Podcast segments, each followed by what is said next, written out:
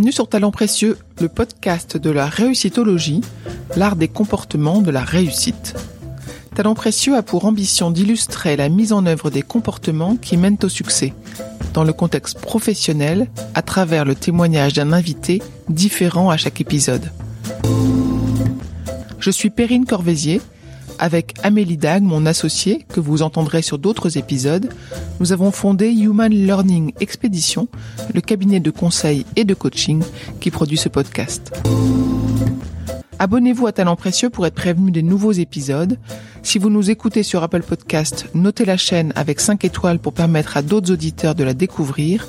Et n'hésitez pas à parler Talent Précieux autour de vous, sur les réseaux sociaux et dans la vraie vie.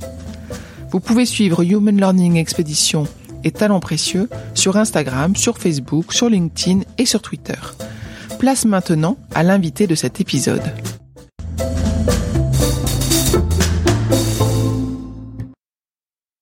Parfois, j'amène aussi des exemples de mes voyages au sein de, la conférence qui est dans le storytelling. Et je pense que ça, c'est un élément très important aussi hein, pour une belle conférence réussite. C'est on raconte énormément d'anecdotes. Et euh, si j'avais pas eu l'occasion de voyager autant, de développer un état d'esprit très ouvert comme une éponge, bah j'aurais pas pu euh, raconter toutes ces anecdotes euh, un peu peut-être euh, atypiques.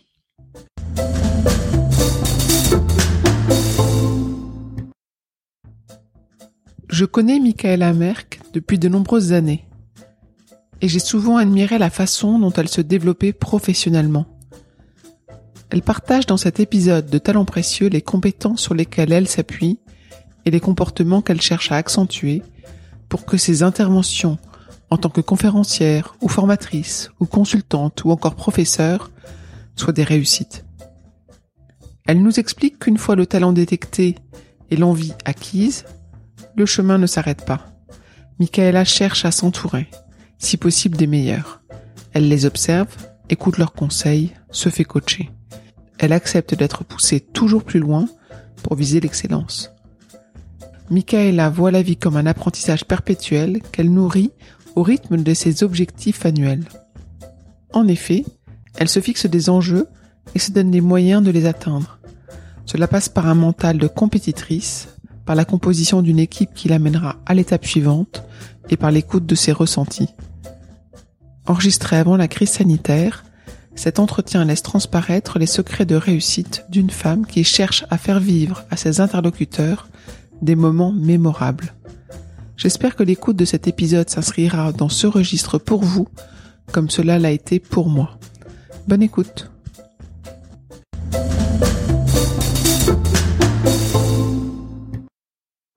Bonjour Michaela, merci de me consacrer du temps euh, pour me parler de toi et de ton métier. Donc on va aller euh, droit dans le mille. Quel est ton poste? Quel est ton métier aujourd'hui? Alors euh, mon métier c'est à la fois conférencière professionnelle, donc être sur scène et animer, motiver, stimuler l'audience qui est face à moi. Mais un conférencier est rarement sur un seul pied.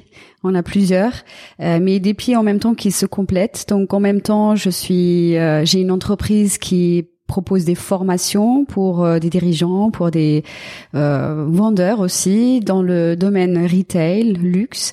Et en même temps, j'ai aussi une casquette euh, de consultante. Donc c'est aussi une suite logique souvent. Et professeur, donc dans le milieu académique où j'enseigne dans des écoles de commerce. D'accord on entend un petit accent, on va en parler tout de suite. Tu quelle origine Ça se cache jamais un accent. C'est un accent euh, qui vient de l'Allemagne et précisément du sud de l'Allemagne, donc Bavière. Bavière. Donc je suis bavaroise en fait. Je peux porter un dirndl. Alors je t'ai déjà vu porter autre chose que ça. On en parle? ah oui, tu peux. On va juste raconter notre rencontre, c'était amusant. Oui. Je t'ai fait intervenir il y a ouh longtemps euh, chez Hermès à l'époque mhm. euh, pour parler du digital euh, à une époque où le digital était encore un peu euh, un truc d'extraterrestre. Mhm. Et du coup, t'es arrivé comment à la conférence? Bah, j'ai, euh, je me suis dit euh, pourquoi pas jouer sur un jeu de mots, l'internaute, le cosmonaute. Et euh, pourquoi pas faire un voyage avec mon public? Donc là, en l'occurrence, c'était des dirigeants d'Hermès dans l'espace, dans l'espace digital. Et euh, moi, j'étais habillée en cosmonaute avec euh, bah, tout ce qu'il fallait. Et en plus, c'était en été. Donc il, faisait très très chaud.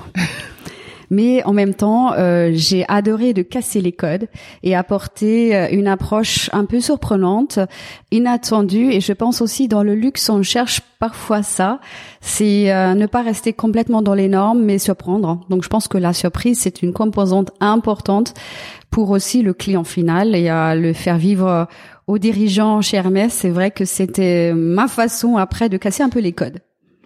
Très bien. En tout cas, j'en garde un souvenir euh, ému et impressionné, effectivement, c'était assez impressionnant de te voir arriver comme si tu marchais sur la lune. Mm. Et d'ailleurs, euh, la toute première rencontre qu'on avait fait, je me souviens, c'était à l'hôtel Le Meurice, où je suis arrivée pour la toute première fois dans la salle Pompadour, qui elle euh, est une magnifique salle historique avec des lustres très riches, mais à l'ancienne.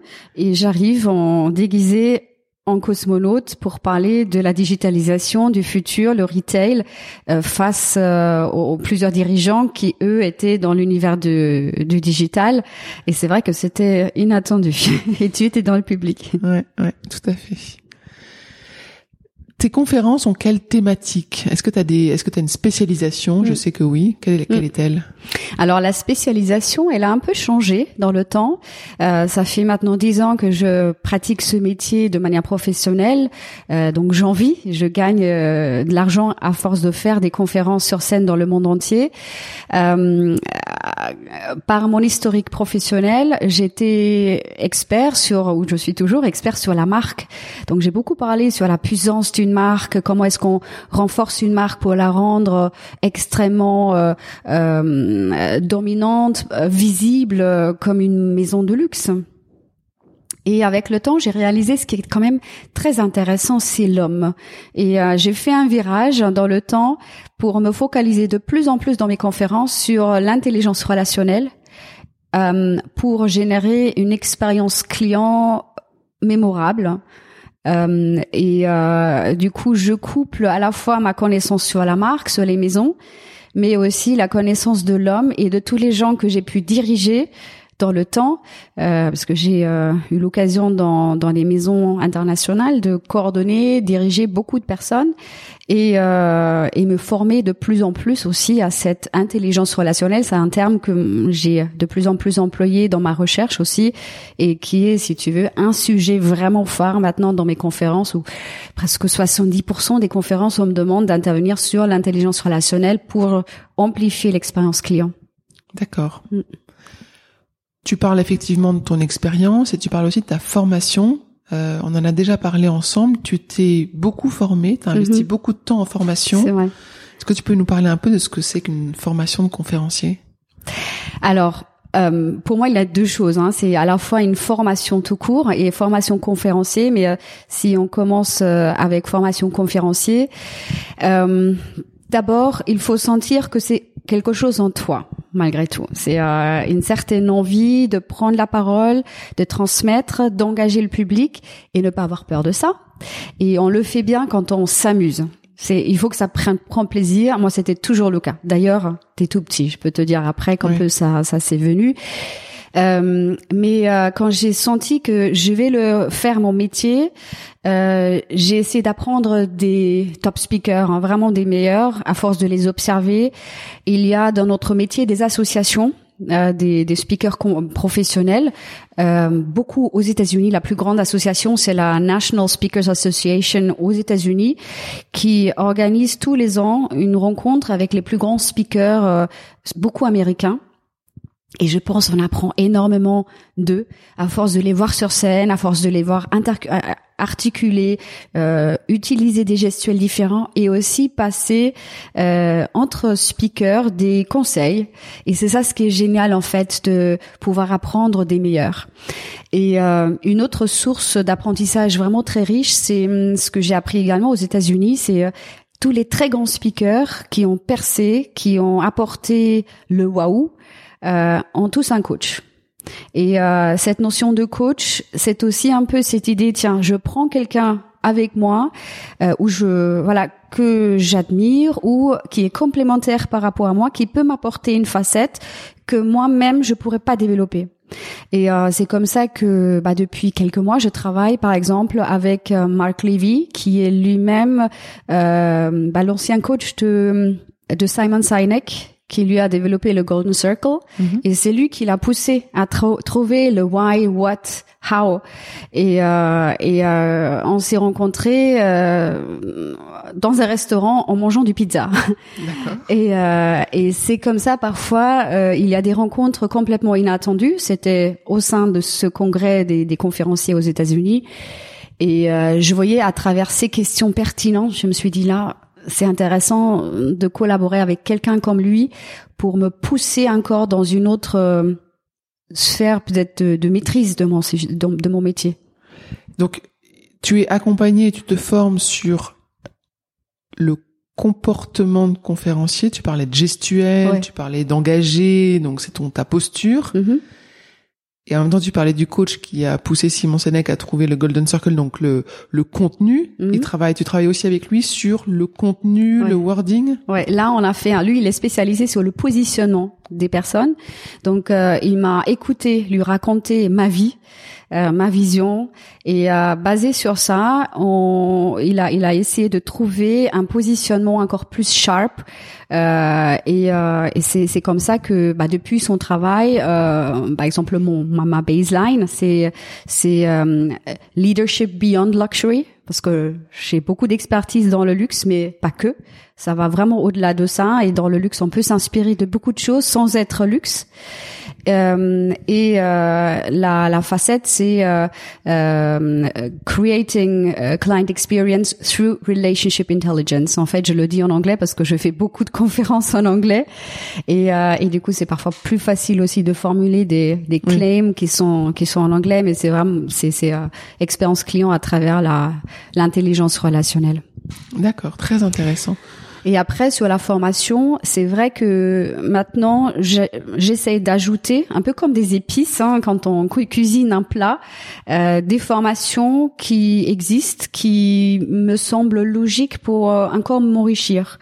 Parce que je trouve la vie, c'est une euh, un apprentissage perpétuel. Perpétuel, sans fin l'art, il y a tellement de choses en fait qu'on peut apprendre aujourd'hui, avec lesquelles on peut s'enrichir et où on peut s'enrichir. Ce qui est très important, je pense, c'est de se connaître soi-même, c'est de savoir qu'est-ce que je veux faire et quels sont encore les ingrédients qu'il me faut pour compléter ou perfectionner peut-être mon profil et mes actions, donc mes conférences par exemple. Et euh, là tout dernièrement, je me suis fait, fait former euh, à, aux maîtrises du disque WP Mode sur ce genre d'outils. Euh, là fin mars, je vais aller aux États-Unis pour rencontrer euh, euh, John Maxwell, qui est un énorme euh, monsieur qui a écrit vraiment, enfin le, le plus grand nombre de livres sur le leadership, et je vais apprendre de lui toutes les facettes sur le leadership. Ça m'intéresse, c'est pertinent et et, euh, et du coup, euh, voilà, ça c'est ma façon après de piocher et après de mixer ça avec ma propre recherche et propre expertise. Effectivement, tu es professeur, alors euh, professeur euh, académique, tu enseignes, mais mm. tu aussi fais de la recherche, mm. c'est ça? C'est ça. Peut-être en parler un petit peu de, parce que c'est une facette. Moi, j'imagine la recherche de manière très solitaire, euh, presque mm. aux antipodes de la conférence. Alors, c'est vrai que ça fait. J'ai réalisé une thèse doctorale il y a dix ans maintenant. C'était à la Sorbonne Business School. Ensemble avec HEC et le sujet, euh, c'était sur un sujet qui me tenait vraiment à cœur.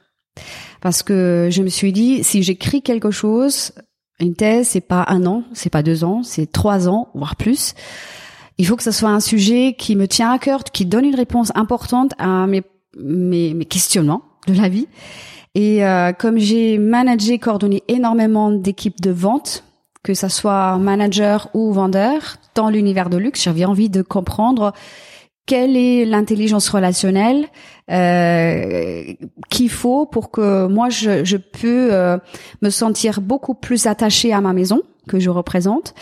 Qu'est-ce que je peux faire aussi pour que le client puisse créer des relations très fortes avec la marque auprès de laquelle je vais acheter quelque chose, que ça soit je rentre chez Dior ou je rentre chez Hermès ou, ou une autre maison ou même non luxe d'ailleurs, qu'est-ce que je fais pour que le client se sente, il y a un lien très très fort et durable, une espèce de fidélité dans le temps qui s'installe.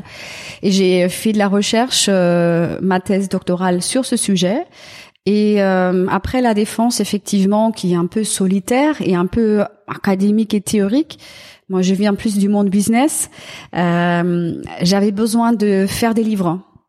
Et donc j'ai traduit tout ce que j'avais appris à travers des interviews. J'avais réalisé des centaines d'interviews avec des managers, avec des vendeurs dans différents domaines euh, euh, sectoriels, luxe ou non luxe, pour euh, ensuite le vulgariser et le transformer en livre. Donc de là est né, par exemple, le manager des vendeurs de luxe. Comment est-ce que je transforme mon vendeur en ambassadeur de marque? Qui était traduit aussi en anglais et, et c'est vrai que c'est une à la fois une carte visite très importante d'un conférencier. Mm. On a tous en général au moins un livre hein, qui nous représente, qui montre euh, quelle est notre euh, expertise. Et, euh, et en même temps, c'est une façon pour bien, bien, bien comprendre c'est quoi ma vision, c'est quoi, pourquoi est-ce que je suis sur scène et qu'est-ce que j'ai envie de livrer finalement à, mon public. Donc ça, c'est l'univers académique, mais que j'ai toujours après lié à la, à la, à la communication parce que je pense que si ça reste dans les tiroirs ou si ça reste dans des articles de recherche, j'en ai écrit euh, plusieurs, notamment dans le Journal of Business Research. C'est vrai que c'est un très grand journal américain. Mais euh, moi, je me dis toujours, ça sert à quoi, en fait, si j'écris uniquement? Il y a tellement de professeurs qui écrivent, qui écrivent, qui écrivent pendant des années, mais personne le lit. Et c'est dommage. Donc moi, mon but, c'est de le vulgariser, de le faire comprendre et le partager. Et je pense un moyen très efficace pour euh, partager euh, son, son sa vision et aussi ses trouvailles de recherche. C'est sur scène, immédiatement devant un public de 300, euh, 400 jusqu'à parfois 1500 personnes. Qu'est-ce que c'est qu'une conférence réussie selon toi? Alors pour moi, une conférence réussie, c'est une conférence où l'audience, où les personnes qui t'écoutent sortent avec le sourire, sortent avec plein d'idées en tête, sortent euh, motivés. Si par exemple avant la conférence ils étaient plus trop motivés, euh, se, sentent, se poser vraiment plein de questions, où moi je peux leur transmettre cette euh, envie d'avoir de nouveau la pétillance dans les yeux, où je peux leur insouffler de l'énergie. Ça c'est, je trouve, pour moi en tout cas c'est un mot clé, l'énergie. Euh, et souvent c'est un peu le premier mot qui sort quand je quitte la scène et les personnes, parfois, c'est il y a plein de personnes qui viennent vers toi, qui te sollicitent. Est-ce que je peux avoir votre carte visite? Et euh, ah, c'était génial parce que un des mots, des premiers mots, c'était ah, vous nous avez donné de l'énergie, vous nous avez stimulé, vous nous avez euh, inspiré et quel dynamisme dingue. Et euh, voilà, quand j'entends ça, je me dis je suis contente parce que ça leur a apporté quelque chose soit émotionnellement parlant, soit intellectuellement parlant. En tout cas, j'ai changé quelque chose auprès des gens qui m'ont écouté. Est-ce que toi, pendant une conférence, voilà, l'issue d'une conférence, tu ressens une réussite? Est-ce que tu, est-ce que tu, tu, il y a des conférences que tu rates? Est-ce qu'il y a des conférences que tu sens réussies dès le départ? Est-ce que tu mm. les sens euh, mal barrées puis finalement rattrapées? Euh, Alors, euh, Dès le départ, non, c'est un peu trop tôt parce que en général, c'est le départ qui est euh, un moment un peu fragile, qui doit pas être fragile, mais qui, qui est quand même un moment de fragile. J'en parlerai tout à l'heure parce que c'est intéressant, mais mais euh, on sent une réussite au cours de route quand on est sur scène dans la réaction des gens. C'est euh, quand les gens commencent à agir avec leur tête, faire des mouvements. Je sens qu'ils m'écoutent, qu'ils sont encore avec moi et, euh, et quand, les, quand les yeux me regardent. Ce qui est horrible, hein, c'est quand je commence à sentir que les téléphones mobiles sortent de la poche et quelqu'un commence à regarder. Et euh, donc j'essaye d'éviter ça aussi avec les, quelques astuces hein, parce que je suis dans mes conférences très interactif. Donc rarement c'est que du top down, je suis sur scène, je parle à mon public, mais ce que je cherche c'est un engagement aussi avec mon public, plus ou moins. Ça dépend complètement aussi de la culture où je parle. Si je parle au Moyen-Orient, ou dans des pays nordiques un petit peu plus, un peu moins. Aux États-Unis, on peut, on peut vraiment y aller, ils sont habitués. Euh, et en Europe, dans les pays du Sud aussi, euh, relativement facile de les engager. Il faut sentir quand même jusqu'où je peux les stimuler dans l'interaction. Mais euh, souvent, je quitte la scène à un moment donné et euh, je vais dans ce cas les leur regarder vraiment droit dans les yeux, parfois même les interpeller. Et euh, ce que j'adore en opener, donc au moment un peu le plus fragile, parce que eux ils sont sceptiques. C'est qui qui est sur scène là? Pourquoi est-ce qu'il est sur scène? Qu'est-ce qu'il va nous raconter? Euh, et euh, évidemment, le speaker, il est aussi là un peu nerveux parce qu'on ne sait pas qui est dans l'audience, comment ça va se passer, quelle est, comment est la scène. Enfin, on la connaît, mais on la connaît uniquement une fois qu'on l'a maîtrisée. Après, euh, j'aime beaucoup faire un, un, jeu collectif. Par exemple, en fonction du sujet, il faut que ça soit quelque chose qui est quand même en lien avec le sujet. Si le sujet est, par exemple, euh, comment transformer de l'énergie euh, dans l'expérience client, energizing client experience, ça c'est vraiment un, sujet qui est souvent demandé par euh, par mes clients. Et j'aime bien faire après un jeu où ils sentent l'énergie par exemple, où ils sentent après le picotement dans les mains, où les mains chauffent, et tous ensemble vont faire quelque chose au même rythme pour faire un voilà un travail collectif. Et ça, c'est déjà un icebreaker, quelque chose qui permet de les rendre à l'aise. J'aime beaucoup quand ils se lèvent dès le début, au lieu de rester juste dans la chaise comme ça, pour qu'ils voient, OK, là, ça va pas être uniquement, euh, moi, je suis euh, reculé sur ma chaise, j'écoute et peut-être je pense à autre chose, mais il faut que je sois là, il faut que je suis à l'alerte parce que éventuellement il peut se, peut se passer quelque chose où je serais même euh, sollicité. Ok, très bien. Tu voulais nous parler, euh, tout à l'heure, tu as, mentionné deux choses. Tu as mentionné quand tu étais petite, que déjà tu étais... tu avais envie d'être sur scène. Il y a une deuxième qui m'échappe. C'était sur le début peut-être Ouais, hein. sur le début. C'est ça, le moment critique. Alors, par rapport à mon enfance, euh, ce que... En fait, cette envie de parler, on la ressent, en tout cas moi je l'ai ressenti très jeune. Euh, et souvent, les talents, je pense, ils se révèlent à l'école. L'école est bien pour ça. Même la maternelle, hein, mais moi, c'était plus à l'école. Mais petite école, hein, petite classe, il y avait des, des compétitions de lecture de texte. Il fallait qu'on choisisse un, un extrait de texte qu'on aimait bien et on le présente. Et c'est vrai que presque tout le monde a lu le texte, basta. Mais moi, je sentais le besoin de l'interpréter. Donc, je suis allée beaucoup plus loin. Et personne m'avait dit qu'il fallait que je le fasse. J'avais aucun professeur qui m'a enseigné dans la prise de parole. Mais c'était au moins où j'ai pris un extrait. C'était un, un, auteur, par exemple, ma première compétition de lecture, c'était un auteur allemand, Michael Ende. Euh, qui a un grand, grand, succès des livres euh, d'enfants, mais enfants un peu plus plus âgés déjà. Mais et, j'ai interprété euh, le dialogue entre une jeune fille et sa tortue. Donc ça nécessitait un changement de voix entre la tortue, la fille. Euh, ça nécessitait l'interprétation des émotions. Ça nécessitait aussi un ralentissement et une accélération dans mon discours pour créer de la tension parce que c'était une, situation euh, un peu conflictuelle et très émotive en même temps. Et euh, jusqu'à ce que je me lève en fait, parce que j'ai pas uniquement tout le monde était resté assis et j'ai commencé à me lever quand c'était vraiment le summum du dialogue. Et, j'ai eu des standing ovations dans la classe et ils ont applaudi, ils étaient complètement en extase et j'avais gagné. Et euh, j'avais gagné d'autres compétitions de lecture. Et là, je me suis dit bon bah un, j'ai pris plaisir et deux, c'est quand même marrant euh, de avec autant de facilité pour moi de le remporter. Et ça, c'était un premier déclic. Après, il avait plusieurs déclics en fait au fil du temps. J'avais pas un, je savais pas que c'est un métier qu'on peut prendre. Euh, deux, je savais pas non plus à quel moment j'aurais le courage aussi de mettre à mon compte pour le faire. Donc, euh, j'ai fait euh, d'abord une carrière, on va dire classique. J'étais chez L'Oréal, par exemple, pendant plusieurs années.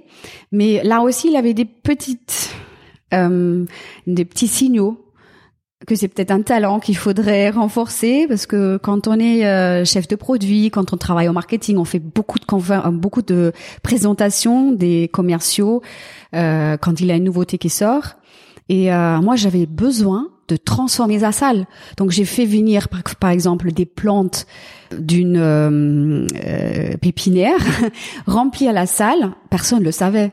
Euh, pour jouer l'ambiance nature d'une nouveauté que j'allais représenter ou euh, une collection de maquillage nouvelle sur l'Amazonie.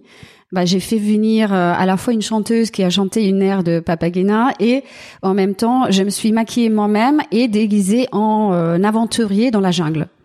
Et donc j'ai interprété cette nouveauté déguisée, encore on est dans le déguisement, hein, mais j'ai plongé dans d'autres mmh. rôles et interpréter après la nouveauté différemment parce que je savais que si je vais les laisser, euh, si je vais marquer le coup, ça sert à rien de faire juste un PowerPoint en fait. Il faut les divertir, il faut il faut garder pour eux ou il faut les inspirer avec euh, euh, un moment mémorable. Et quand est-ce qu'on est mémorable? C'est quand je casse les codes, quand je mhm. ose, quand je suis dans la différence de ce qu'ils connaissent habituellement. Et ça, euh, c'était pour moi une recherche à plusieurs reprises. Donc tous les six, semaines, on avait ces séminaires. Donc tous les six semaines, je faisais mon show. J'adorais ça, mais ça me prenait beaucoup de temps de préparation. Jusqu'à ce que mon premier chef aussi me demande, Michaela, tu peux pas me coacher dans la prise de parole? Moi, en tant que Allemand, coacher un Français sur la prise de parole, je me suis dit, ça c'est quand même dingue. Euh, et euh, beaucoup de personnes qui étaient dans mon public chez L'Oréal me disaient mais toi tu as raté ta vocation. Il faut que tu ailles à la télé, il faut que tu ailles à la radio, il faut que tu donnes des conférences, c'est pas possible. Mais j'étais encore trop jeune, j'avais encore euh, pas le courage d'aller jusque là jusqu'à ce que sur un salon professionnel, euh, bah, je rencontre euh, mon premier agent. C'était Speakers Excellence, c'est une des plus grandes agences en Europe pour des speakers professionnels. On les appelle aussi les speakers bureaux. Et euh, ils avaient leur catalogue avec plein de têtes affichées sur la face frontale. Et, euh, et j'échange avec eux. Qu'est-ce que vous faites? Ils me racontent. Bah, on représente des speakers, des conférenciers professionnels et aussi des formateurs professionnels euh, en Allemagne, en, Autriche, en Suisse, mais aussi dans d'autres pays européens. Oh, ça m'intéresse, c'est incroyable. Bah, vous voulez faire un test Et donc, on a fait un test. Ils m'ont laissé parler sur scène sur un, un sujet de mon expertise. Et là, ils ont dit, bah, bingo, on y va. Et c'est comme ça que je suis devenue euh, aussi un produit, un produit vendu dans leur catalogue. Et je suis toujours avec eux depuis dix ans maintenant. Et euh, mais maintenant j'en ai d'autres, hein, donc pas que Speakers Excellence, mais euh, je travaille beaucoup avec le London Speakers Bureau, avec les speakers. En fait, c'est très important d'avoir un pool d'agents qui qui sont en général les premiers auxquels on s'adresse quand une entreprise organise un séminaire. Ils disent voilà, on a un séminaire sur l'expérience client ou euh, sur l'intelligence relationnelle en management. Qui qui est-ce que vous connaissez dans les speakers que vous pouviez nous recommander?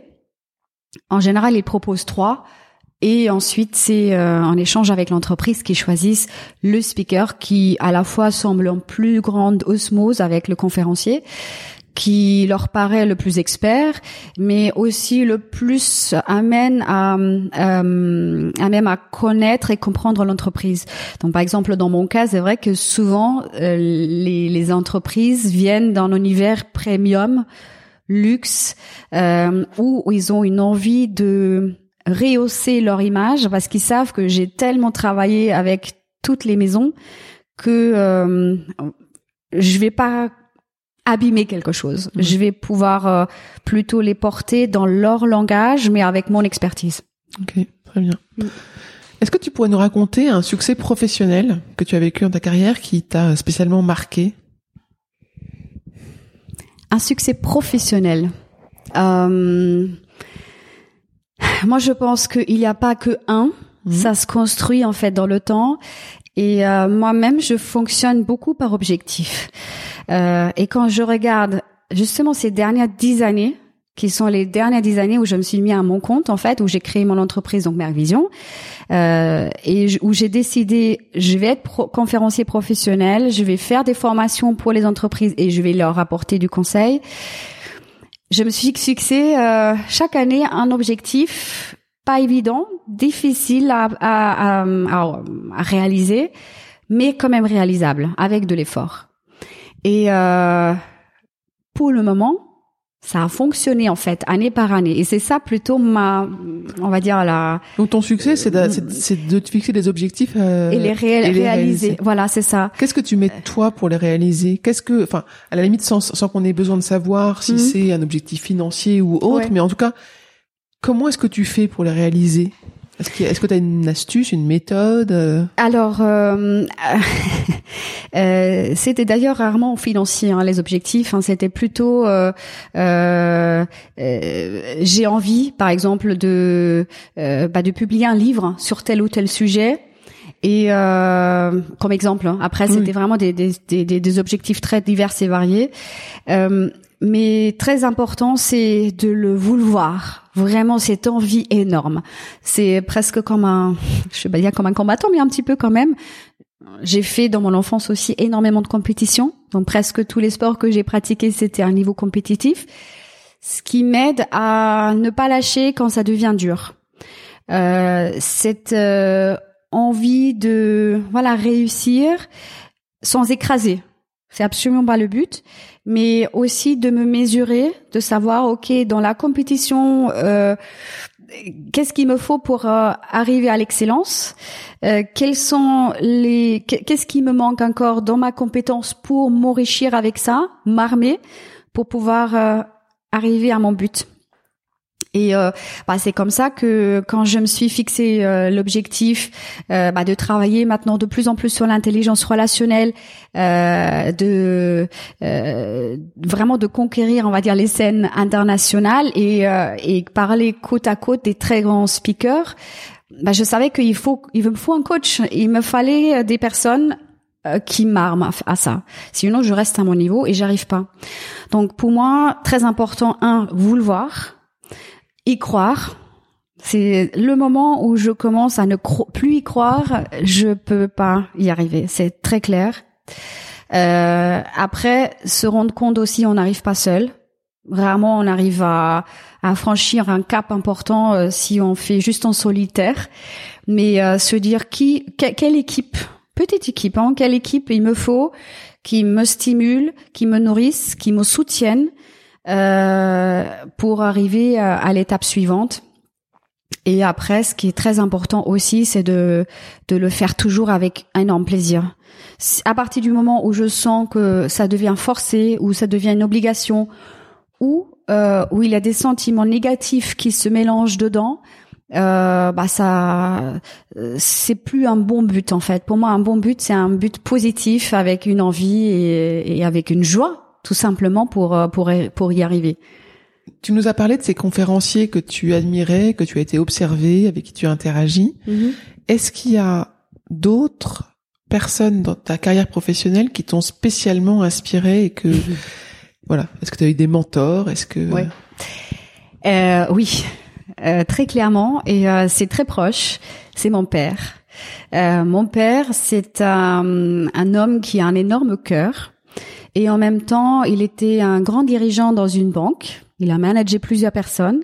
Il a fait aussi du marketing, donc euh, sa notion à la fois de la marque marketing, ça venait de lui. C'est lui le premier qui m'a amené en Chine pour rencontrer euh, le marketing club de China à Shanghai et, euh, et parler marketing en fait de ces professionnels de Chine dans les années 80. Donc c'était une époque où pas beaucoup de personnes allaient en Chine. Mmh. Euh, et, euh, et en même temps, mon père, c'est un grand sportif. Il a 77 ans aujourd'hui. Et euh, il est tout simplement dans les top 3 joueurs de ping-pong en Europe. Et là, il joue les, il prépare les championnats du monde en ping-pong à Bordeaux cette année. Excellent. J'ai acheté pour lui le billet de, le billet de train juste hier. Et et donc cette envie de réussir et se battre sportivement et surtout à un âge où plusieurs personnes auraient tendance à dire oh je suis vieux, je peux plus. Bah lui il s'entraîne tous les jours. Et quand on le voit physiquement côte à côte, par exemple, d'une personne de 70 ans euh, ou 77 ans, bah moi je lui donnerais plutôt 50 en fait ou 55 ans. Euh, donc pour moi c'est un très grand modèle à la fois sur euh, cette envie de ne pas abandonner. Sa plus grande phrase qu'il a toujours dit c'est juste avant, la, avant le but, je n'abandonne pas, tu ne lâches pas. Évidemment, il l'a dit en allemand, parce qu'il est allemand. Euh, il m'a jamais interdit quelque chose en fait, parce qu'il a dit si tu as envie, tu y vas et je te soutiens parce que je crois, euh, euh, j'ai envie que tu t'épanouisses. Et, euh, et autre chose qui m'a énormément porté en fait sur sa façon d'être, c'est il a dit la terre, le monde est magnifique et merveilleux il porte tellement de secrets et j'ai envie de découvrir ces secrets avec ma famille et pas seul. Donc il aurait pu dire bon euh, j'y vais seul, hein, je fais mes voyages dans mon coin mais il a toujours dit j'ai envie de faire tous ces voyages avec ma famille. Donc euh, c'était ma sœur, ma mère, lui et moi.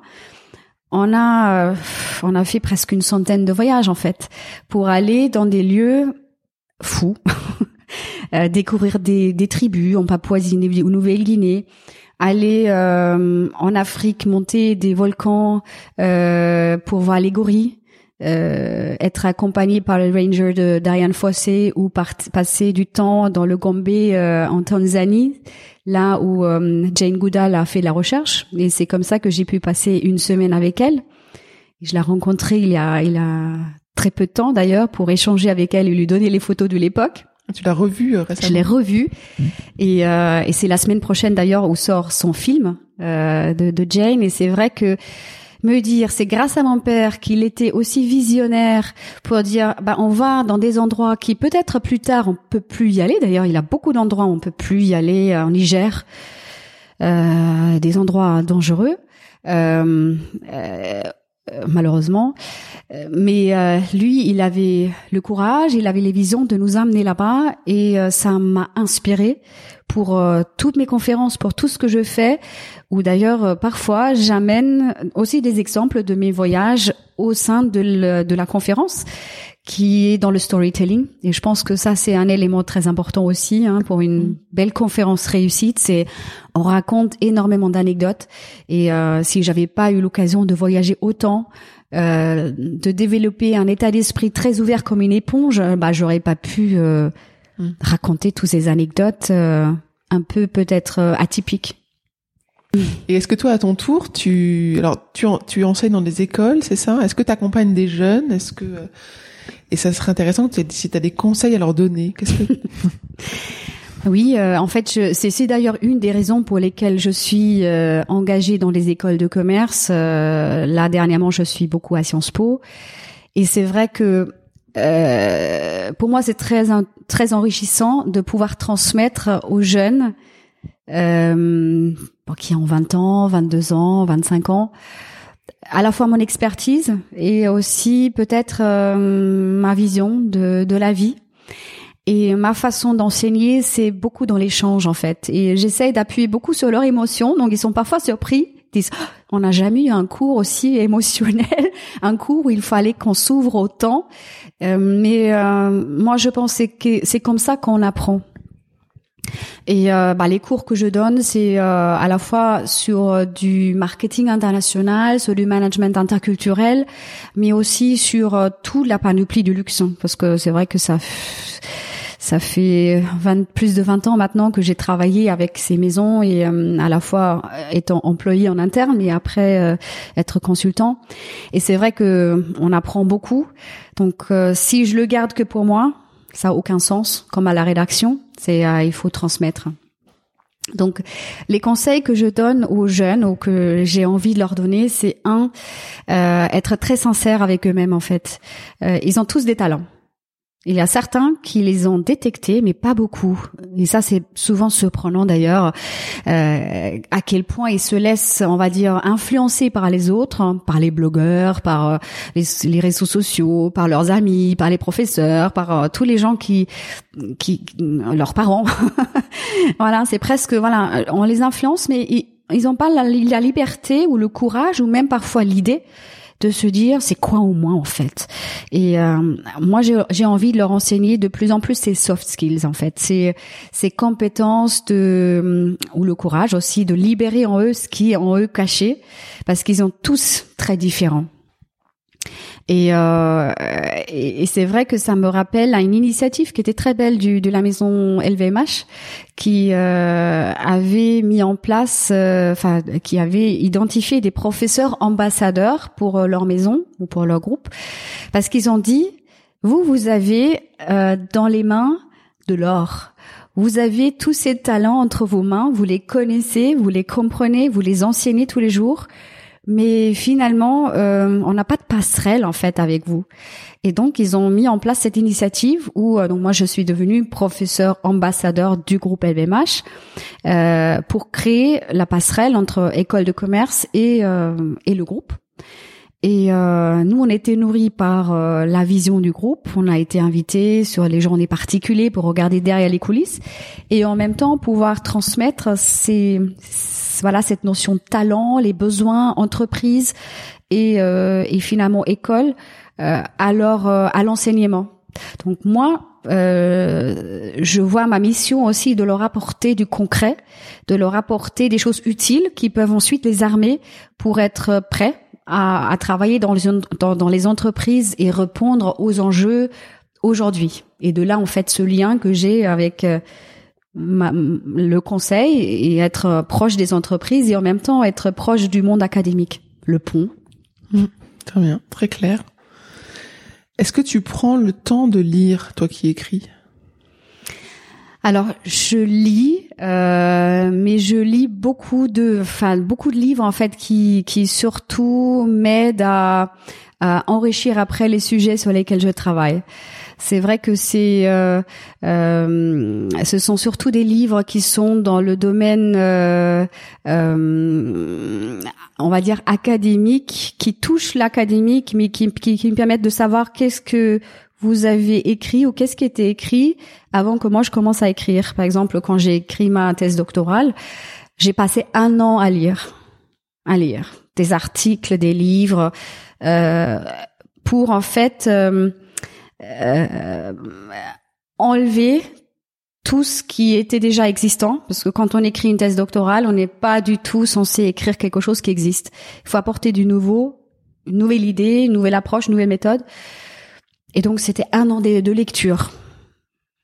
Et, euh, et c'est que après un an que j'avais, on va dire, défini le sujet et j'ai commencé ensuite à faire des entretiens, des enquêtes, des, des interrogations avec euh, avec des personnes. Ouais. On arrive vers la fin de notre entretien. Est-ce qu'il y a des sujets dont tu voulais parler qu'on n'a pas abordés? Hmm. On a parlé de pas mal de choses. Euh, peut-être euh, un sujet qu'on a abordé tout à l'heure, mais que j'ai pas trop élaboré, c'est euh, c'est ce moment euh, où un enjeu, peut-être un enjeu en fait, quand on est conférencier.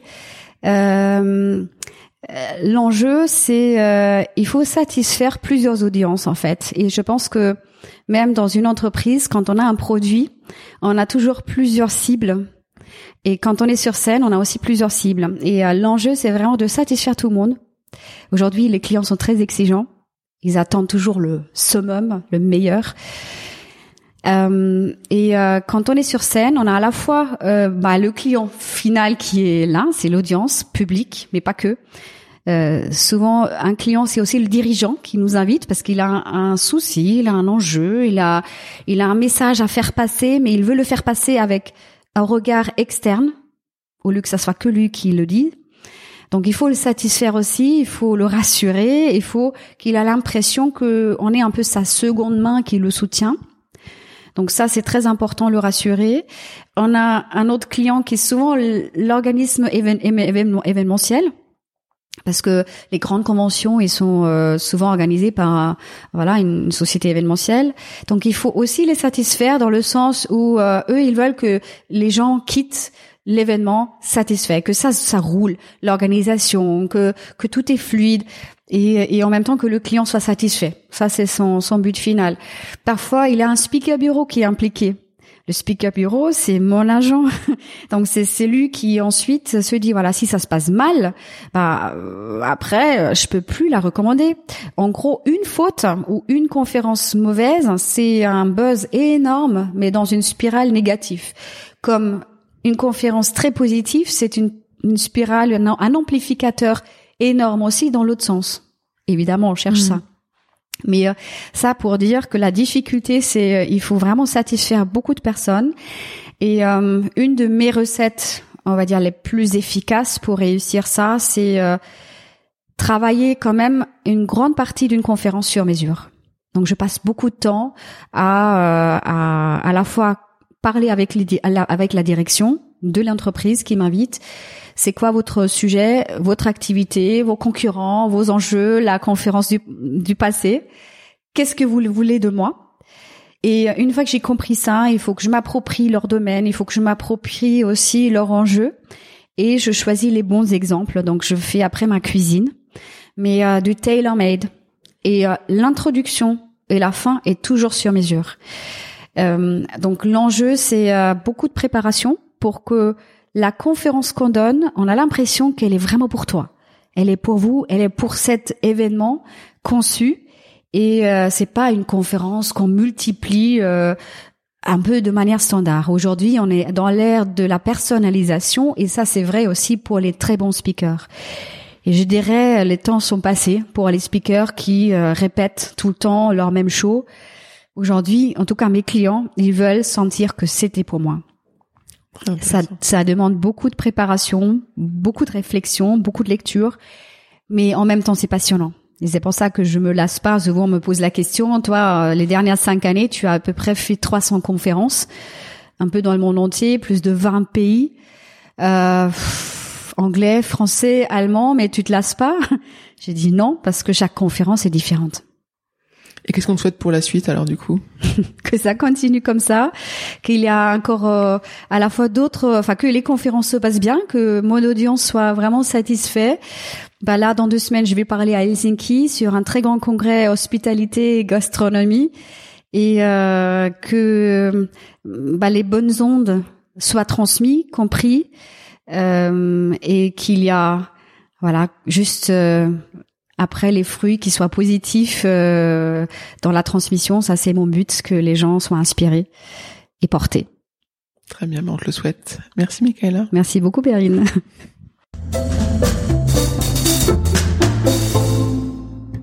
J'espère que vous avez apprécié ce podcast autant que nous avons aimé le préparer et l'enregistrer. Vous retrouverez les notes et les références citées lors de cet épisode sur notre site humanlx.com. H-U-M-A-N-L-X.com. Vous avez des invités à nous suggérer? Mettez-nous en relation, nous adorons mener ces conversations sur la réussite. Talent précieux est produit par Human Learning Expedition, cabinet de conseil comportemental qui facilite les réussites des organisations en libérant quatre types de comportements gagnants. Une curiosité pragmatique, une agilité dans la durée, une audace mesurée, une collaboration inclusive. Pour en savoir plus sur HLX, connectez-vous sur HumanLX ou suivez-nous sur Facebook, Instagram, sur LinkedIn ou sur Twitter. Merci pour votre écoute et à bientôt